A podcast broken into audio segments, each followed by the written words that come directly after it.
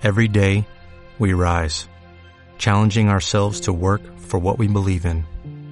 At U.S. Border Patrol, protecting our borders is more than a job, it's a calling. Agents answer the call, working together to keep our country and communities safe. If you're ready for a new mission, join U.S. Border Patrol and go beyond. Learn more at cbp.gov/careers.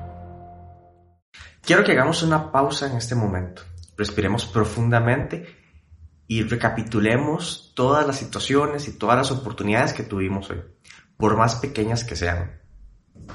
Ahora que lo pensaste, trata de hacer una pequeña comparación. Si tu vida sería diferente sin esto, ¿sería mejor o sería peor? Por lo cual no podemos aprovechar al máximo nuestras situaciones, tal el almuerzo o el bañarse o una simple respiración profunda. La gratitud está estrechamente relacionada con nuestra capacidad de estar presentes, de ser conscientes y, de aprovechar el aquí y el ahora, no de vivir pensando en qué quiero o en qué anhelo.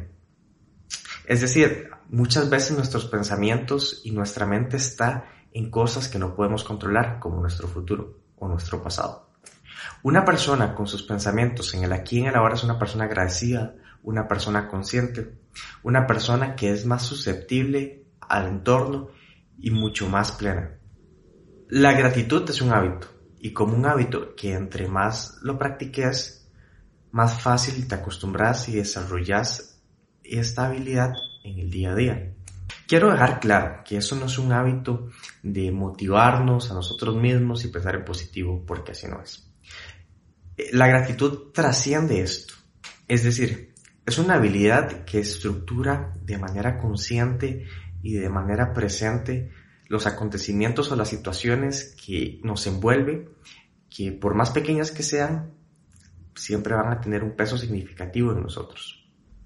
Y, eso no, y esto no quiere decir que únicamente tienen que ser situaciones agradables, pueden ser situaciones adversas que lo que se busca es capturar la esencia de esa experiencia, la esencia positiva de tal. Un ejemplo que les doy a mis pacientes básicamente es este. Cuando van en un embotellamiento o en una presa de carros, normalmente tendemos a estresarnos, a enojarnos, nos ponemos de un humor bastante explosivo incluso. Pero ¿qué pasa? Que hay dos posiciones. ¿Qué pasa enojándote, pitando? ¿Vas a cambiar la presa? ¿No? Simplemente te vas a desgastar vos emocionalmente y físicamente. La idea es aprender a apreciar lo que hay. ¿Por qué no escuchar una canción que te gusta, ir viendo el paisaje alrededor? Agradecer que puedes estar en un medio de transporte, si tienes un carro o si vas en un bus, ver el entorno, lo privilegiado por venir de tal vez de tu trabajo o de andar haciendo una actividad. Al final, muchas veces la gratitud es más que todo cuestión de percepción y de actitud, de cómo queremos afrontar o cómo queremos ver las cosas. Si realmente ser negativo y rechazar todas las cosas que tenemos por estar englobado o enfrascarnos en una expectativa o en un objeto que no tenemos en este momento.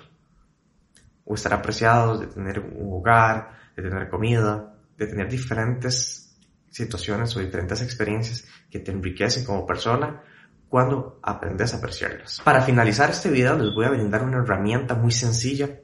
Muchas investigaciones dicen que cuando tomamos un par de minutos al día para dar gratitud a ciertas cosas o lo que hemos vivido o experimentado durante el día, tenemos mejor salud mental, por lo que impacta en nuestro cuerpo y en nuestra mente. Por eso te invito que de hoy al 25 de diciembre, en tu libreta, en tu agenda, en tu diario o donde quieras anotarlo, plasmes todas esas sensaciones de gratitud, esas experiencias reconfortadoras y estoy seguro que a partir de ahora esto lo vas a hacer un hábito.